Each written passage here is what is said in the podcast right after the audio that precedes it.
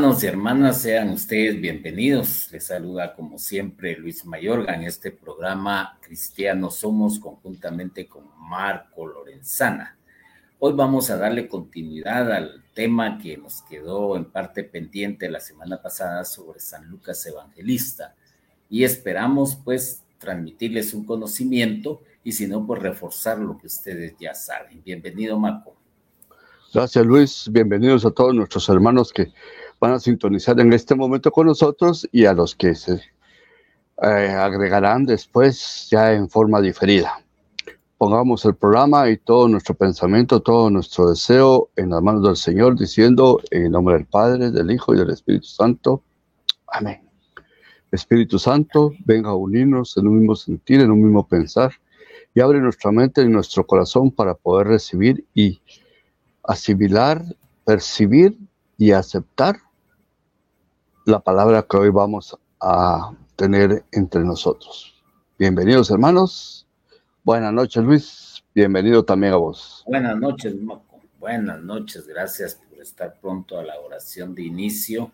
Programa que hoy también ponemos en las manos de nuestra Madre, la Virgen María, ya que está a punto de culminar pues el mes dedicado al Santo Rosario en advocación a la Virgen del Rosario.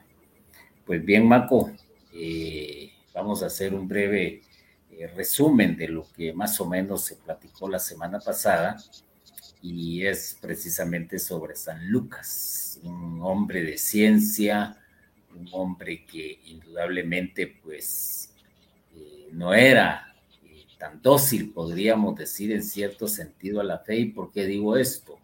porque generalmente los que tienen un grado académico son más resistentes a, aceptar lo que es las cosas por medio de la fe, ¿no? Por eso lo digo.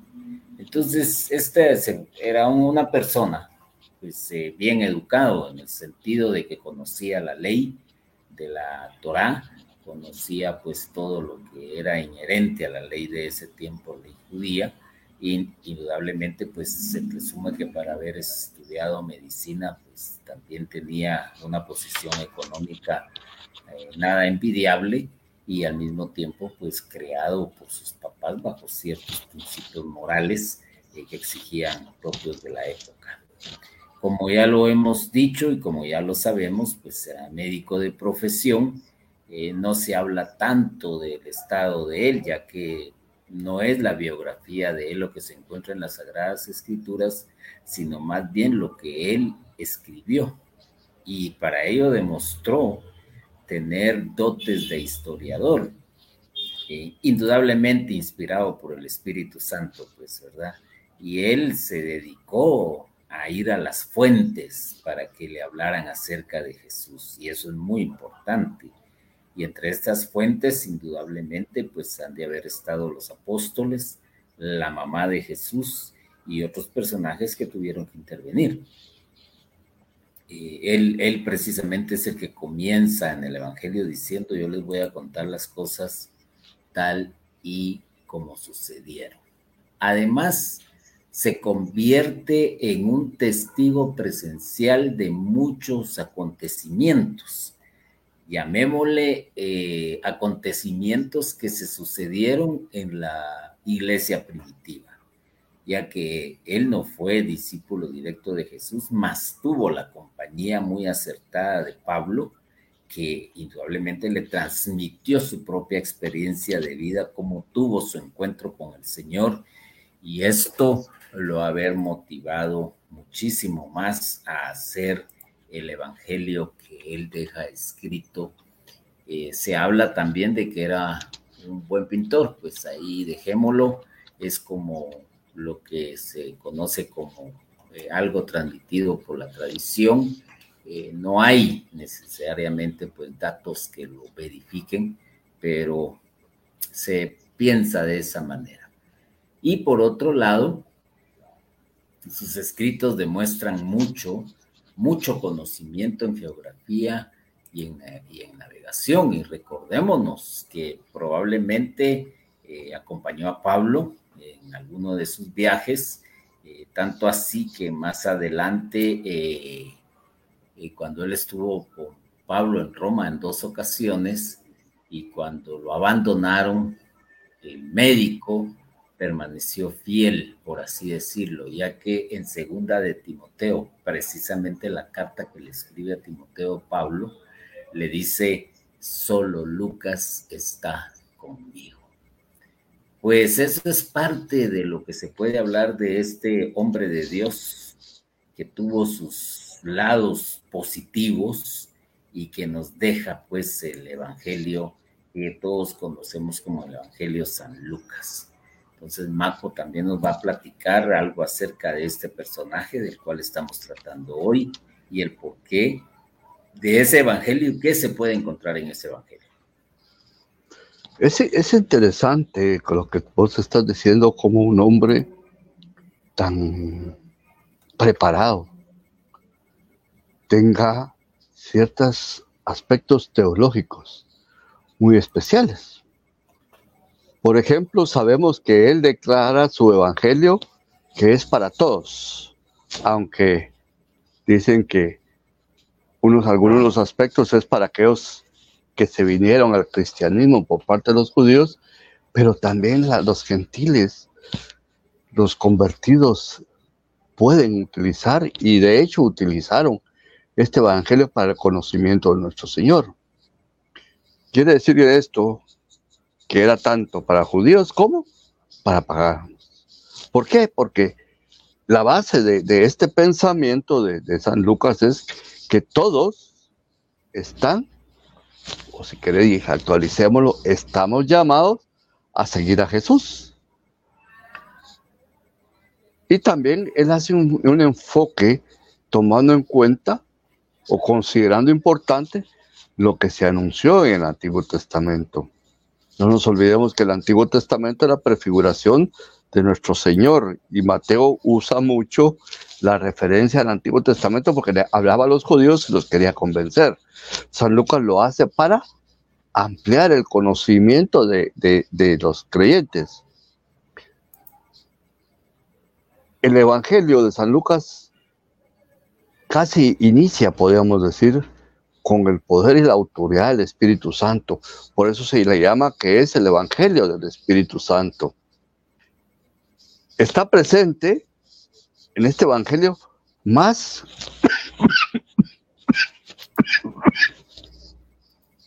que, en que, más que en los otros uh, evangelios hipnóticos, sinópticos, perdón. Le da una, una importancia fundamental a la acción del Espíritu Santo. Esa acción que hasta la presente fecha para nosotros es la que guía. Y podemos decir y concluir que fue la que guió a Jesús, guió a los cristianos y guía a la iglesia. Él toma esa, esa importancia mucho, tanto en el Evangelio como en Hechos de los Apóstoles, porque el Espíritu Santo, Él lo pone como un conductor en la historia de salvación. Es el Espíritu Santo el que va forjando esta historia. Podemos ver al Espíritu Santo que es presente en los inicios de la vida de Jesús y está presente en su futura misión. Podríamos recordar el momento cuando Jesús dice, el Espíritu Santo está sobre mí viendo o confirmando esta fuerza, este apoyo, llamémoslo así, o esta eh, fortaleza que da el Espíritu Santo para que el crecimiento y el desarrollo de la palabra y sobre todo de nuestra fe y de, de nuestras creencias. Vemos cómo el Espíritu Santo está presente en toda la vida de Jesús en la parte terrenal, si queremos eh, centrarla y, adaptarla, pero también está en la futura misión que nos va a dejar Jesús a todos, nos, si nos va a dejar Jesús a todos nosotros. Él, él hace ver al Espíritu Santo como una sombra protectora para todos como la potencia de Dios en cada uno de nosotros. Lo estoy actualizando porque ahí tendríamos que visualizarlo en todos los que trabajaron y estuvieron alrededor de Jesús para llevar a cabo la misión de Jesús en la tierra y la misión de la iglesia. Es una fuerza de vida. Ahí podíamos atraer un, traer un poquito el versículo del Génesis donde dice, y el Espíritu Santo se movía sobre las aguas, como una señal de que va a venir algo especial que va a llevar a finalizar con la vida y la presencia de la humanidad. Fijémonos en este, en este pasaje de San Lucas, cuando dice, el ángel le contestó María, el Espíritu Santo vendrá sobre ti y el poder del Altísimo te cubrirá con su sombra. Por eso el que va a nacer será santo y se llamará Hijo de Dios. Para complementar lo que estábamos hablando, que el Espíritu Santo es sombra y que es poder y que es autoridad y que es fuerza y es lo que va a venir a darle tanto a la Virgen María como ejemplo de la iglesia, como a cada uno de nosotros. ¿Quién es el que nos hace reconocer la presencia y las acciones de Dios? El Espíritu Santo. Si no tenemos al Espíritu Santo, como lo demuestra el Evangelio de San Lucas, todo lo que Dios haga para nosotros va a pasar como que desapercibido. En cambio, el Espíritu Santo, ¿qué hace? Dirá, observa, meterlo en tu corazón, llévalo a tu vida, no permitas que pase de largo, sino aprende y vemos las acciones de Dios.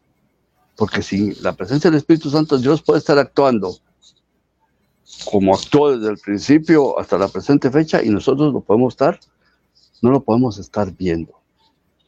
Por eso es importante comprender el pasaje cuando dice, cuando Isabel oyó el saludo de María, el niño en su seno. Entonces Isabel, llena del Espíritu Santo, exclamó a grandes voces, bendita tú entre las mujeres. Dos pensamientos que, se complementan. ¿Por qué saltó el niño en su seno? Porque recibió y notó la presencia de nuestro Señor en el seno de María y el Espíritu Santo le hace ver la acción de Dios.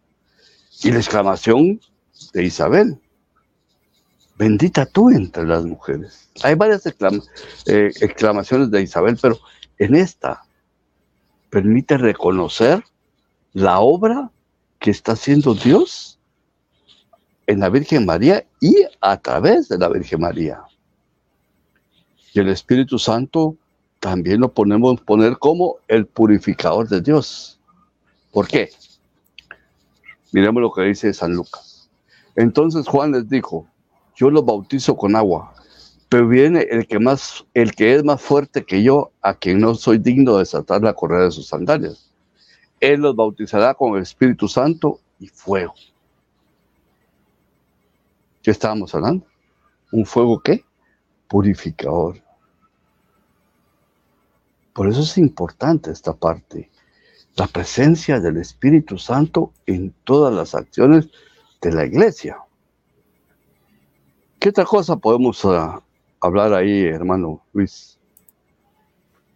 Pues eh, hablando de lo que es el Evangelio que escribió Lucas, pues eh, también llama poderosamente la atención algo que no podemos dejarlo de lado y que indudablemente habla sobre la misericordia y el perdón. Recordémonos que hay tres evangelios que se les llama sinópticos porque tienen una estrecha eh, relación en, en, los acontecimientos, sucesos, dichos de Jesús, pero Lucas pues como que avanzó un poquito más y también nos transmitió o nos plasmó eh, realmente qué era lo que Jesús quería en cierto sentido. El único evangelio que, pues, que se escapa de lo que llamamos sinópticos, pues es el evangelio de Juan, que ya sabemos que tiene un sentido profundo teológico y que está plagado de símbolos, pues sí es el mismo que escribió el Apocalipsis. Eh, la intención del escribir el Evangelio, de eh, que Lucas escribiera este Evangelio, es también que se extienda este conocimiento tanto a los pecadores y tanto como a otras eh, ciudades de ese entonces, y no era exclusivamente para los judíos.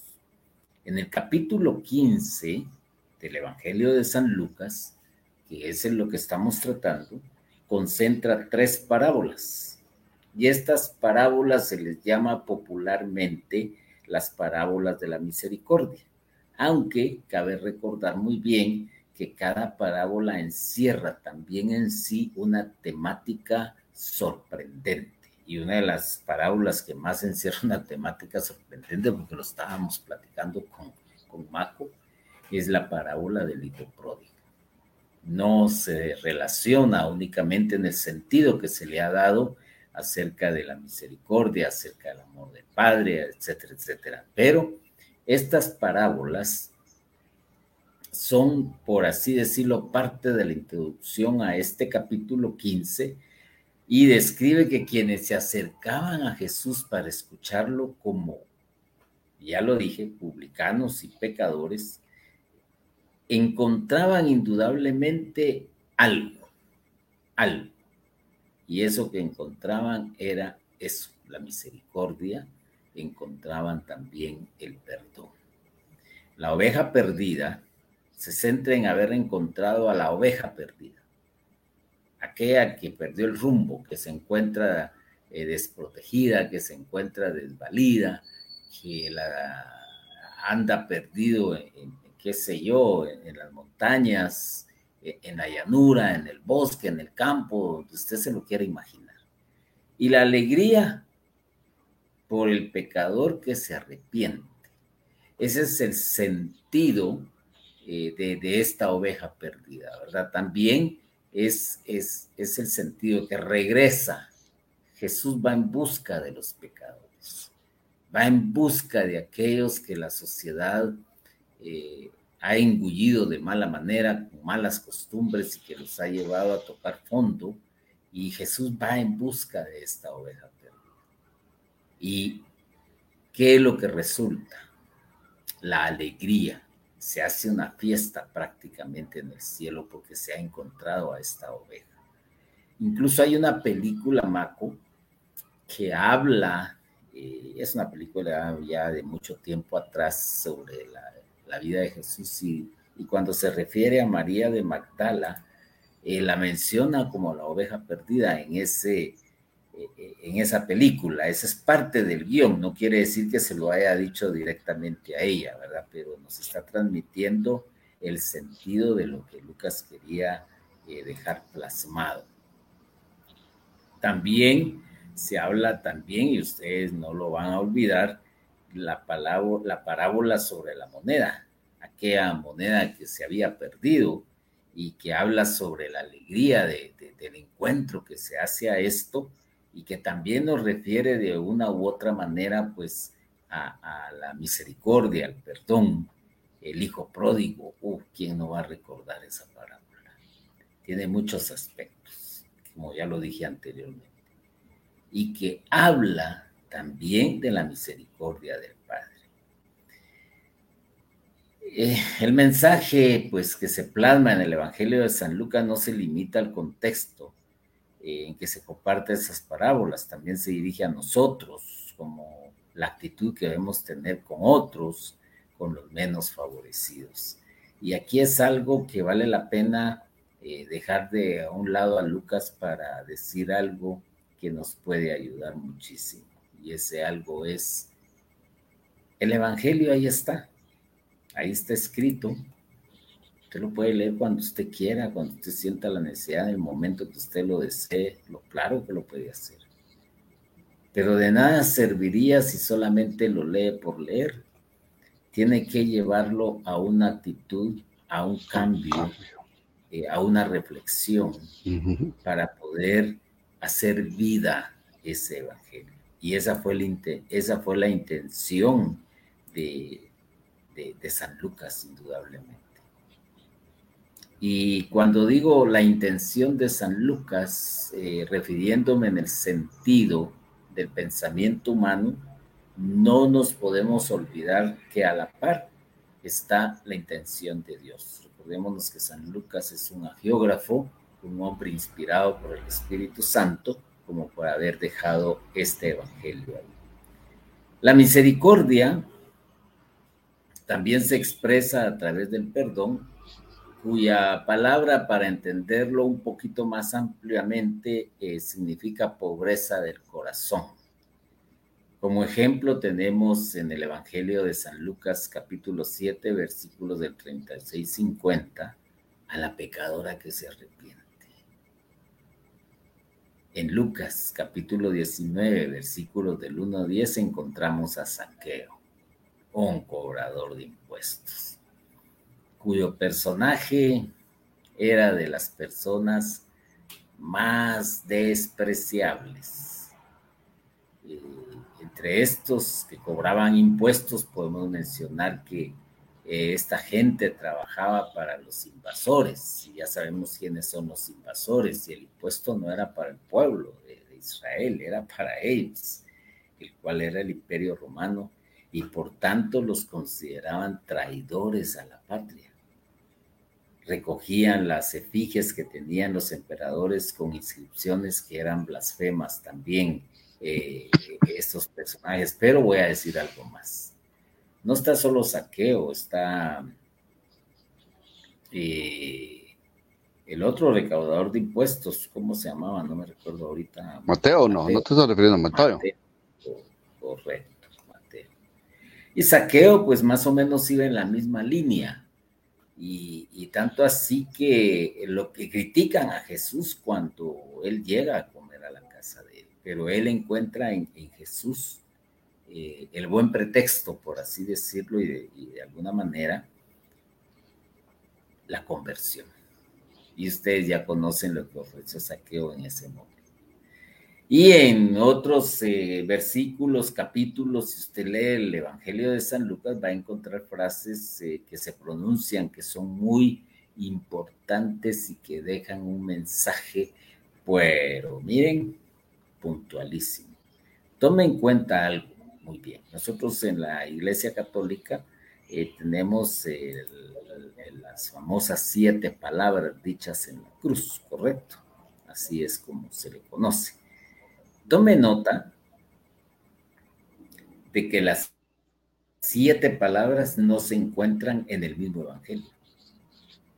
Unas fueron escritas, aparecen en uno de los evangelios, otras en otros evangelios, siempre hablando de los cuatro, y de ahí a los estudiosos pues lograron entender que hay siete palabras. Y dentro de estas siete palabras, San Lucas plasma la que dice Jesús eh, ya estando en agonía en la cruz y llama al Padre y le suplica y le dice, Padre, perdónalos, no saben lo que hacen.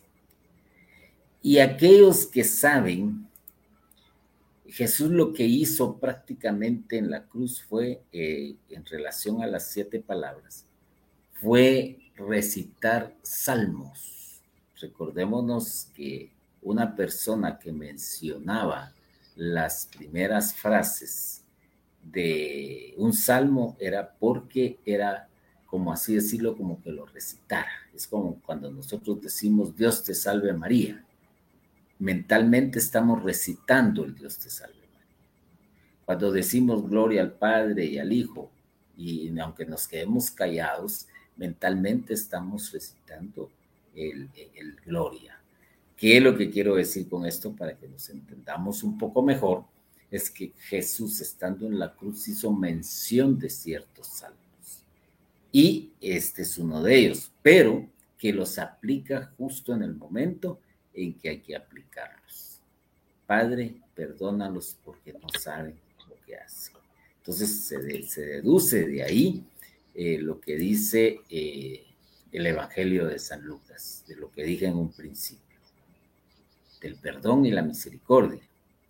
Y también vamos a encontrar pues eh, pasajes que nos hacen una invitación directa a ser misericordiosos.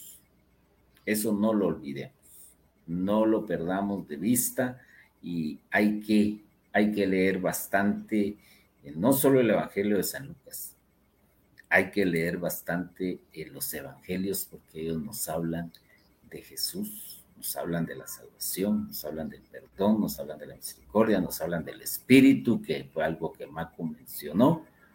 Y Marco pues tiene algo más para nosotros.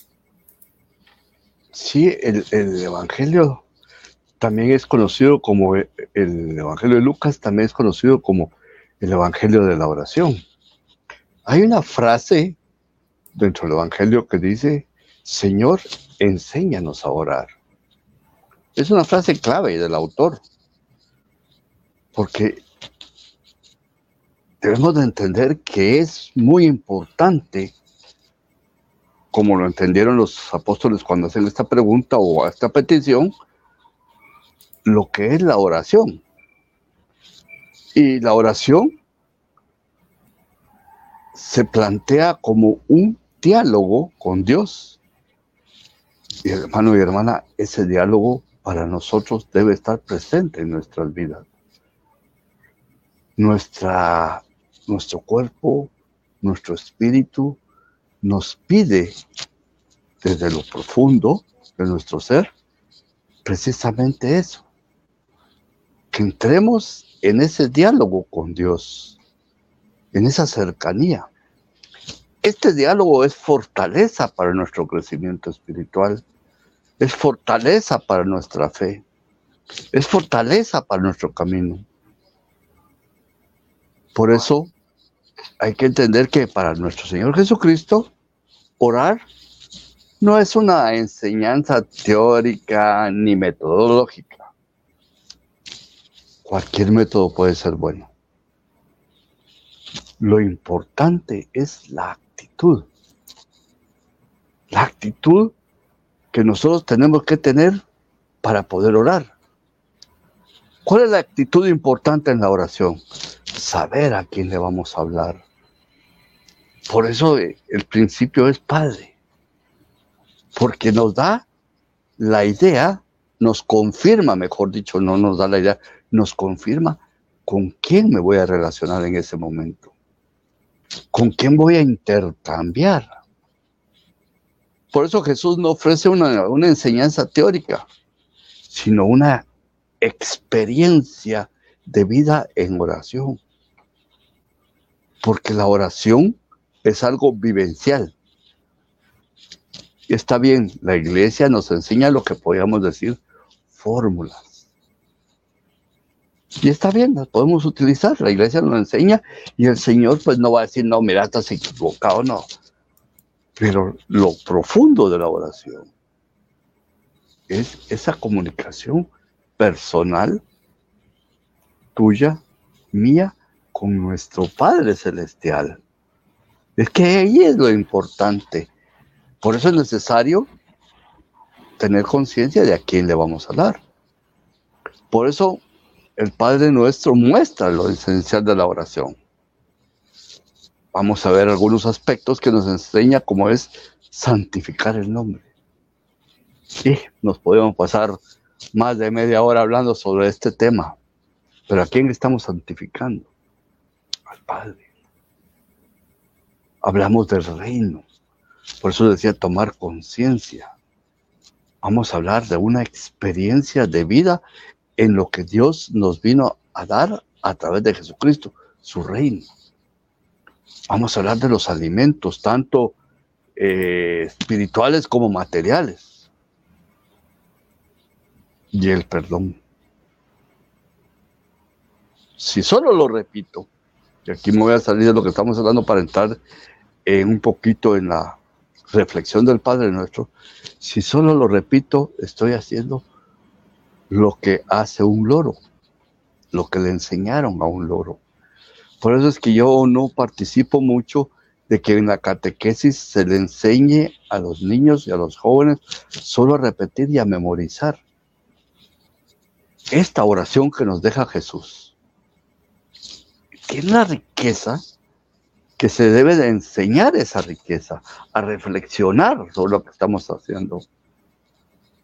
Y la oración, el Padre nuestro ocupa un lugar muy importante en este Evangelio para decirnos y darnos a entender la importancia que tiene en la oración, el orar y sobre todo la oración del Padre nuestro. ¿Qué entendemos? Que Jesús, o nos enseña San Lucas que Jesús se encuentra siempre en una actitud orante pero no como hacemos algunos ante la necesidad, eh, en un momento que creemos tener tiempo, no, es una oración constante. Ya San Pablo va a decirnos, oren por todo, en todo y en todo momento, parafraseando un poquito. Quiere decir que hay que tomar en cuenta. Y para eso, hermanos y hermanas, tenemos tantos tipos de oración. Si a usted le gusta la alabanza, hágalo, alabe a Dios.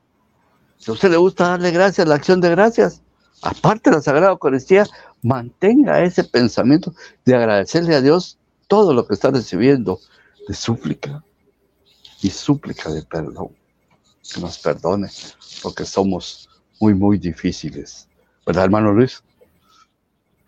Así es, definitivamente. Yo creo que así es como se está explicando. Y también pues eh, hay un documento ahorita, Maco, que se llama eh, El Evangelio de la Alegría, creo que, si no me equivoco. Eh, es que no se me viene el nombre porque es en latín. Yo creo que algo así de exultate, ¿no? Que salió antes de la pandemia este documento, que era la alegría del Evangelio, precisamente. La alegría del Evangelio, sí. sí. La alegría del Evangelio. Pero en buen, chapín, es esa traducción, la alegría del Evangelio. Pues fíjate que eso es precisamente lo que nos transmite San Lucas, esa alegría de vivir eh, esta buena nueva, el mensaje que se tiene que transmitir. Y tanto así que hoy el Papa Francisco eh, también habla de, acompañar al otro en esa alegría de transmitir la buena nueva, de dar el mensaje, que al final de cuentas es lo que se trata. O sea, Maco está aquí porque él siente esa alegría de transmitir el mensaje de salvación, el mensaje de la buena nueva, igual yo, definitivamente y aquellos que usted vea muy entregados a, la misión que les ha encomendado el Señor, que puede ser de catequista, que puede ser de diácono, que puede ser ministro de la Eucaristía, que puede ser un maestro, que puede ser un predicador, que ahora se le llama servidor de la palabra, pero lo que hace es predicar. Entonces, en ese sentido, cada una de estas personas independientemente de algunos que adquieren fama, ¿verdad? Porque de todo en la viña del Señor, pero independientemente de eso, lo que se hace es transmitir con alegría ese mensaje, y justamente como lo hizo San Lucas. Y esta transmisión tiene una función, que es buscar y salvar lo que estaba perdido, que eso es lo importante. Esa es la verdadera alegría. Buscar a aquellos, y por eso hoy se habla mucho del, del camino, del acompañamiento, de relación al sínodo, ¿no? El sínodo, el camino, es ir a buscar a aquellos. Y nosotros, aunque ustedes no lo, no lo quieran creer, por medio de esta plataforma, hacemos eso, ir a buscar porque llegamos donde usted menos se lo puede imaginar. Y esa es una de las bendiciones de estas eh, eh, redes sociales. Ni, ni, siquiera nos imaginamos. África, Oceanía, China, Japón, Y la ventaja es que, aunque hablemos español acá, hay traducción automática por medio de, de la red, o sea que nos hacemos entender en el lenguaje universal de esta alegría de la buena nueva. Entonces, el Evangelio de San Lucas es ideal para todos, para todos aquellos que desean ser buscados y salvados por haber estado perdidos. Pero ojo, aquí sucede exactamente lo que le sucedió a aquel etíope, que él leía, pero no entendía. Entonces había alguien que le tenía que explicar y fue Felipe el que fue impulsado por el Espíritu, que ya lo mencionó Marco también, la acción del Espíritu Santo. El que le explica y qué se logró con esa explicación, la conversión de este hombre, que se bautizó. Exactamente. Este Evangelio es para aquellos que desean ser buscados y salvados por haber estado perdidos. Pero alguien se los va a explicar. Y es lo que nosotros hacemos eh, los miércoles cuando se hace eh, la prédica, que es el programa Palabras de Vida, y los viernes que decimos, habla Señor, yo escucho. Ahí es donde se explica las verdades eh, del Evangelio de la salvación. Entonces Lucas nos presenta a Jesús como un Dios compasivo y defensor de los pobres, atento a los enfermos y amigo de los pecadores. Y vaya que le cayó, ¿verdad, Cuando se sentaba a la mesa de los pecadores, el escándalo, ¿verdad? El escándalo. Es como que a Maco me lo vieran en un bar, y este que predica. Pero a lo mejor él está ahí predicando el evangelio, pero como sojuzgamos antes, hacemos un prejuicio pues nos escandalizamos y eso era lo que pasó en ese entonces. Se escandalizaban, peor comer con esta gente, ¿verdad? Yo creo, Maco, que Jesús no tenía pena que lo vieran con esta gente, con los pecadores, con los fariseos, con los ladrones, con los usureros. No, él vino a eso, a mostrar la misericordia del Señor, a mostrar el verdadero rostro de Dios y a convertirse en un defensor de los pobres, pero no le estoy hablando eh, de los pobres monetariamente, no nos equivoquemos, de los pobres de espíritu, los que estaban agotados, cansados, desesperados, ¿ya? Y estaba atento con los enfermos. ¿A cuántos no curó? Hoy estaba leyendo, no sé si es hoy, Maco, o mañana, porque a mi edad también todo se olvida eh, que habla la, la lectura sobre aquel de la que estaban haciendo cola para meterse a la piscina y, ser salvos y que el ángel bajaba una vez al año ah. y ahí se quedaban, ¿verdad? Y entonces Jesús simplemente lo, lo lleva, lo toma. Eso es parte de, eso es parte de lo que Jesús nos está mostrando, atención a los enfermos, ayudar a los enfermos. También este evangelio es conocido como el evangelio de la alegría, como mencioné en un, eh, en un principio, porque sus páginas están impregnadas del gozo de Jesús. Y aquí cabe, Marco, es que es admirable. Mira, pues. Veamos esto. Pablo no conoció a Jesús en persona. O sea, me refiero, no recibió enseñanzas directas de Jesús. Y este hombre tampoco. Y sin embargo, transmitieron con alegría y con una fe la buena nueva. Y eso es un ejemplo para nosotros, que ellos lo hicieron con base a la escucha de la palabra. Y esta escucha la palabra lo que trae como consecuencia es el crecimiento de la fe. Y entonces San Mateo viene y lo hace de esa manera. Así que nos muestra un evangelio donde Jesús está tan cercano y no tenemos por qué tenerle miedo. Cercanísimo. Y eso lo platicamos en una ocasión en uno de estos programas con Maco.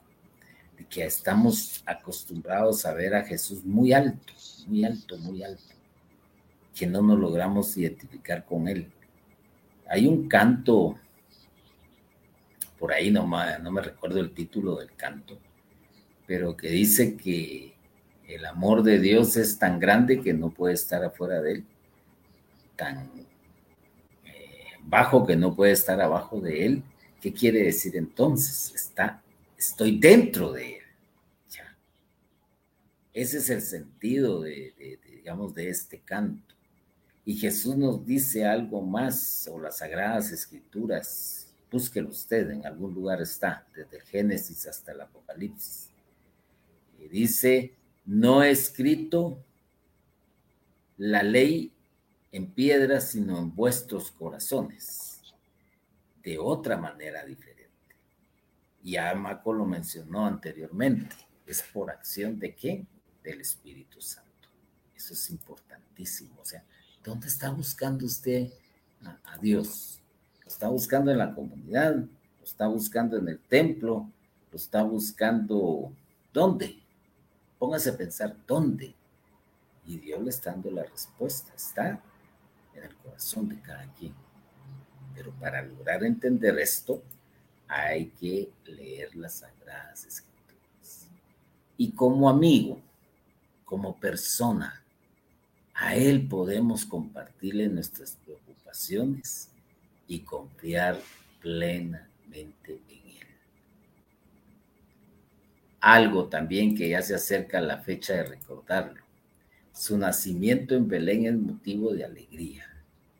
Pero ¿por qué motivo de alegría? Porque no tengas miedo. Os anuncio una gran alegría que les será para todo el pueblo. Os ha nacido hoy en la ciudad de David un Salvador que es el Mesías, el Señor. Y fíjate, Mago, cómo es esto a veces nosotros andamos más perdidos que el hijo de la llorona.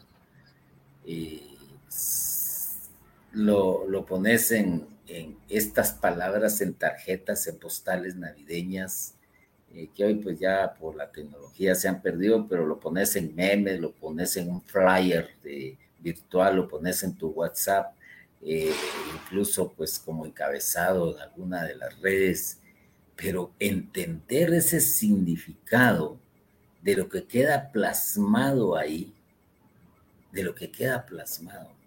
Primero, no tener miedo, porque se anuncia con gran alegría lo que será para todo el pueblo. Os ha nacido hoy en la ciudad de David, ¿quién? Un Salvador.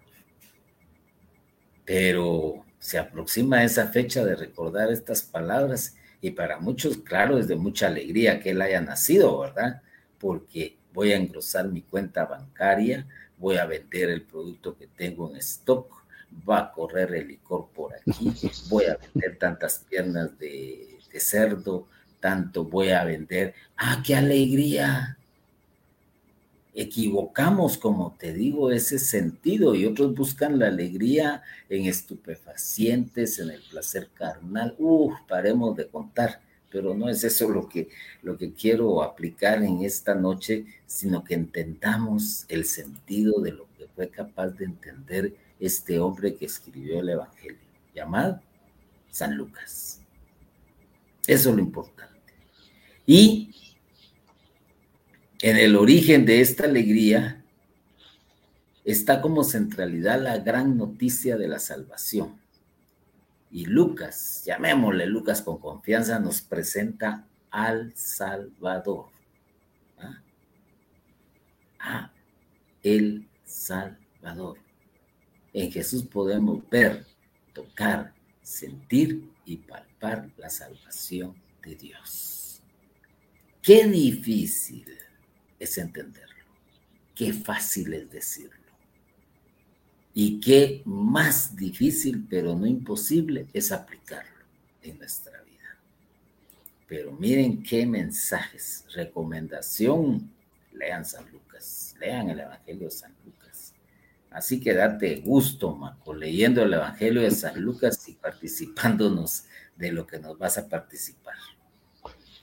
Fíjate que entre lo que decís y algo que debemos aprender de esta enseñanza es extraer del evangelio que leas, San Lucas, San Juan, San Mateo, San Marcos, o de cualquier documento de las Sagradas Escrituras o de la Iglesia.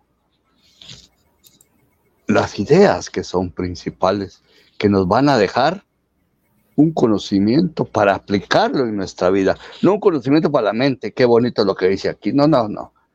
Eh, está bien, pero no es eso lo importante para nuestra vida espiritual, sino sacar de cada circunstancia que tomemos en nuestras manos y leamos lo que nos va a permitir ser cada día más parecidos a Jesús. Por eso dentro de una posición que tomamos muchas veces de desprecio, de rechazo, de crítica, nos damos cuenta que este evangelista o este evangelio habla de los pobres. Por eso lo llaman también el evangelio de los pobres.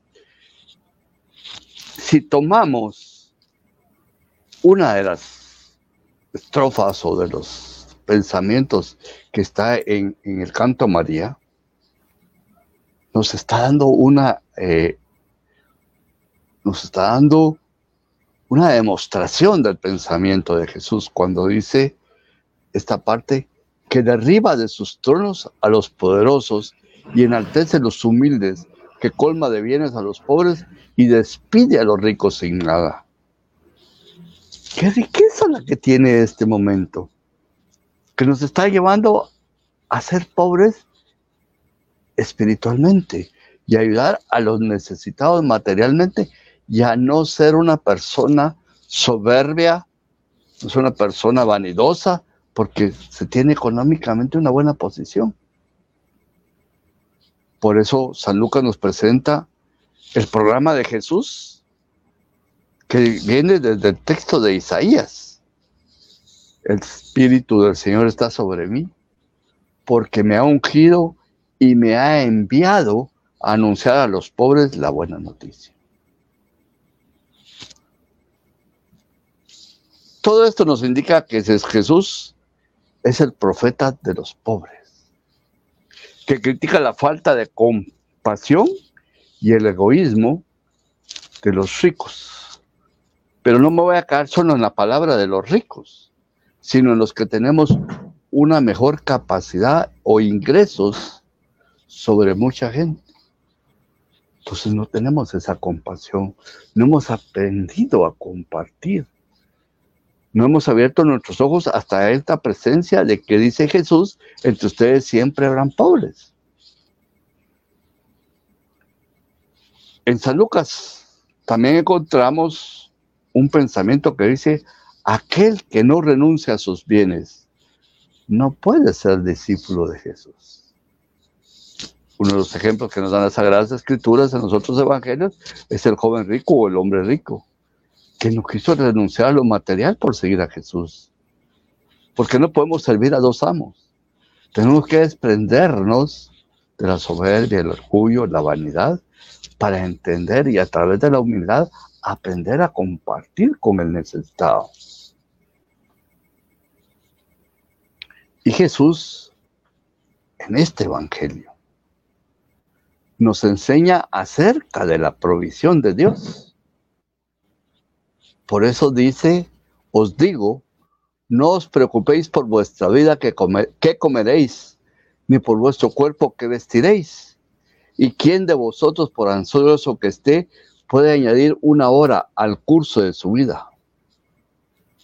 Si vosotros no podéis hacer algo tan pequeño, ¿por qué os preocupáis de los demás? Es interesante porque eh, nos evitará padecer enfermedades, nos evitará angustiarnos por gusto.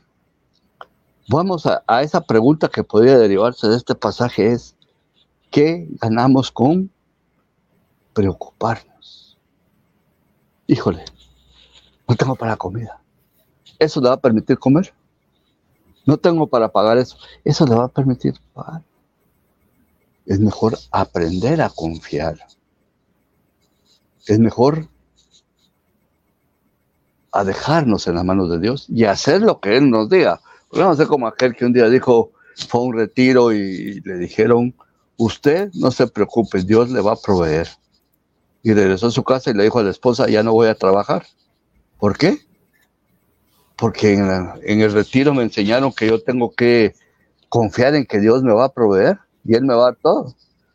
Y, se cumplió, porque la pobre mujer tuvo que ir a trabajar. No, no va por ahí va el concepto. Todos tenemos que trabajar, todos tenemos que hacer algo. Por eso San Lucas nos deja unas enseñanzas muy interesantes. A ver, platicanos de ellas, eh, Luis, por, por favor. Muy bien, pues eh, ya casi para llegar al cierre, eh, prácticamente nos vemos como obligados a hacer un resumen más generalizado en relación al programa anterior y a este programa del tema que estamos hablando, que es San Lucas Evangelista. Dentro de esto, mi estimado Maco Lorenzana, que nosotros le decimos Maco, Maco, Maco le decimos así, eh, con, todo el amor de hermano en la fe. Y yo creo que podríamos decir eh, que nos deja una gran enseñanza sobre el amar de verdad ¿Y, por qué amar de verdad? ¿Acaso se puede amar de mentira? Probablemente cada quien, quien ama a su manera, ¿no? Eh, eso es algo, yo tengo mi forma particular de amar y, mi esposa tendrá su forma particular de amar y, mis hijos y los hijos y los nietos y los tíos y los sobrinos, como usted quiera. Pero el amar de verdad es sin hipocresía sin falsedad, sin dolo, sin mentira, etcétera, etcétera, etcétera. Y, cuidado, ojo en la comunidad, por favor. Ojo en la comunidad. No crea todo lo que le digan, aunque suene difícil, pero yo le voy a decir algo. Jesús nos habló con una verdad que a veces nos aterra. Y lamentablemente, y lo voy a decir así, hay tanta traducción hoy en día de la Biblia, que se ha ido perdiendo el sentido original. Esencia. Y, y, Jesús en ciertos momentos era, digámoslo de esta manera, eh, hasta cruel en la forma en tratar a las personas. Aunque usted le escandalice, aunque usted le espante, pero yo le invito a que en la medida de lo posible eh, lea algún diccionario en arameo o en hebreo búsquese en internet qué significado tiene cierta palabra, pero no con el lenguaje actual. Búsquese una Biblia Nácar Colunga, una Biblia Jerusalén 1976, creo que todavía es válida, Bamaco. Eh, en ese sentido, en esa edición. Eh, no sé cuál otra recomienda la iglesia, independientemente de las dos que mencioné. ¿Te recuerdas? Yo la Septuaginta, la de San Jerónimo. La de San Jerónimo. Son las más apegadas al, al, hebreo y al arameo. Ahí está. Entonces, ahí vamos a entender muchas cosas. Y, vamos a entender también el significado de amar a los enemigos, el significado de hacer el bien a los que aborrecen, el significado de bendecir a los que te maldicen, el significado de orar por los que te calumnian. A solo ahí lo vamos a entender. Jesús al mismo tiempo eh, confronta y cuestiona nuestra forma de amar, que era lo que yo les estaba tratando de decir. Pues se lo puedo decir de otra manera, así como más suavecito, más allá de nuestro ego, más allá de nuestros problemas con los demás, porque si ustedes aman a los que le aman, ¿qué mérito tiene? Y ese es el, esa es la verdad, esa es la llaguita. ¿Qué mérito tiene?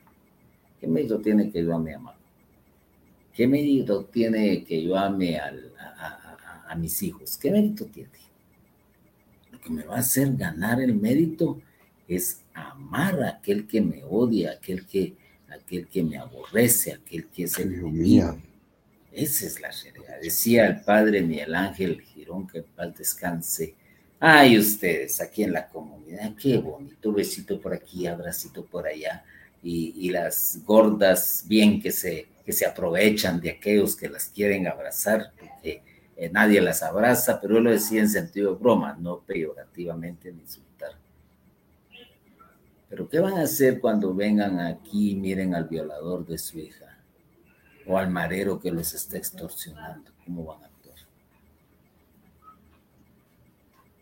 Entonces, ahí es donde donde hay que aprender, o aquel desgraciado que te hizo eh, la vida imposible en tu comunidad. Todo eso es lo que dice y muestra este, este evangelio. También ahí agrego de una vez lo de ser comprensivo y misericordioso, que ya lo dije. Pero, pero, algo, y lo mencionó Maco hace poco, no es fallecer ante las adversidades, pero tampoco sentarse así. Ah, como Dios me va a ayudar, ah, entonces que caiga el maná del cielo, no, esa época ya pasó. Te va a ayudar, pero para ayudar también tienes que ponerte en pues, en acción. Eh, por ejemplo, aquellos que buscan trabajo antes, ¿cuánto se tardaba uno en encontrar trabajo, Maco? Con buenos conectes, llamémosle, o buenas recomendaciones, una semana, 15 días. Eh, el amigo te recomendaba con el jefe, con el gerente, eh, aún con el dueño de la empresa, y lograbas colocarte. Después ya se alargó el plazo de, de este tiempo. Hoy, la verdad, hasta un año para conseguir una plaza. Hasta un año pero las personas, un currículum mal redactado, eh, buscando mil y un pretextos que no tienen para el transporte, que esto y que lo otro, de ahí se dan cuenta que no llenan las expectativas, pero en lugar de sentarse a llorar, bueno, aquel me dijo que yo estoy mal en esto, entonces tengo que reforzar eso, pues, y estoy seguro que en la próxima lo encuentro. Y si Dios te acompaña, pues indudablemente que vas a encontrar trabajo. Eso sí, pero hay que ponerse en movimiento, pues. Salvo que Dios mire que estás ya, que ya no. Entonces tal vez ahí alguien tocará tu puerta y te dará trabajo y te aseguro que vas a renegar porque eso no es lo que querías. Te aseguro que no te va a gustar la oferta de trabajo. ¿Cómo voy a ganar yo el mínimo si yo algo más? Ah.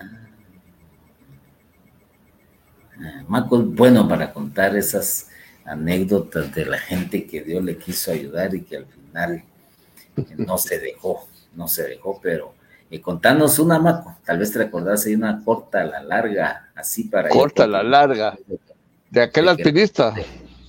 Vaya, contala pues. Contala. Que iba al atardecer subiendo la montaña y le dicen los amigos, no subas, no es conveniente.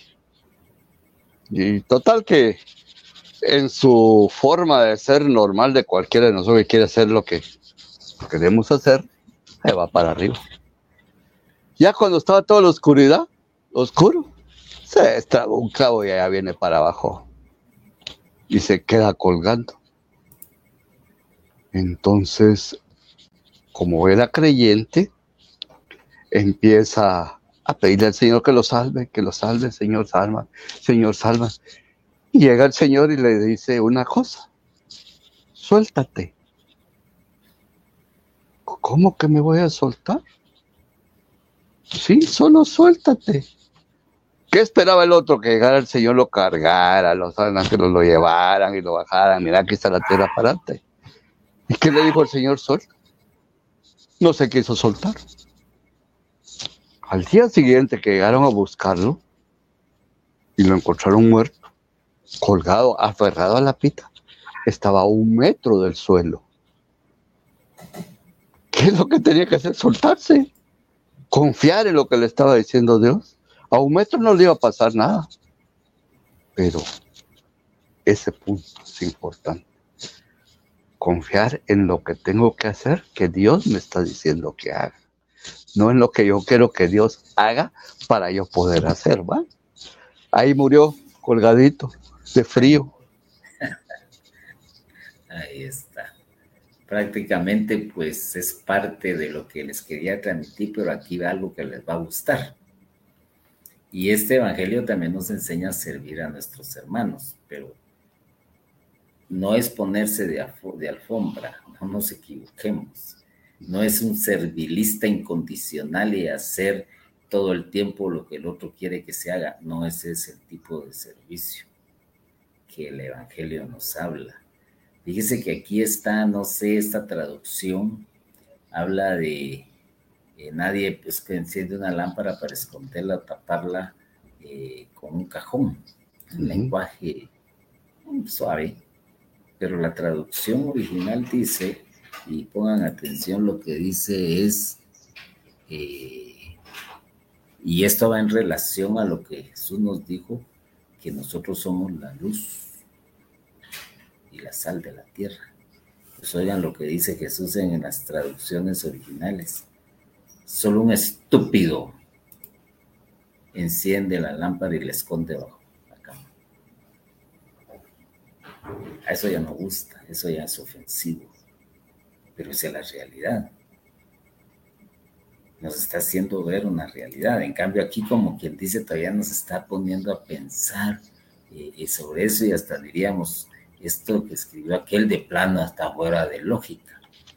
Pero el hecho es que servir a nuestros hermanos es hacerles ver la luz, la claridad, la verdad del Evangelio, la verdad de la salvación.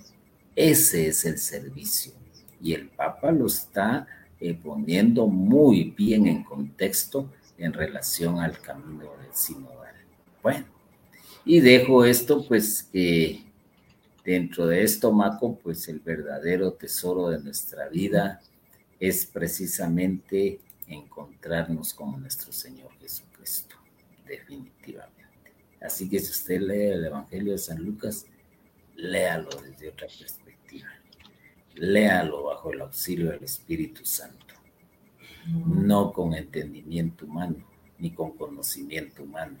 Abra su corazón y va a entender muchísimo. Así que gracias a todos los que nos vieron en vivo y también gracias a los que van a ver posteriormente este video. Que Dios les bendiga abundantemente. Palabras finales, Marco. Tenés qué? Menos tres. Menos tres minutos.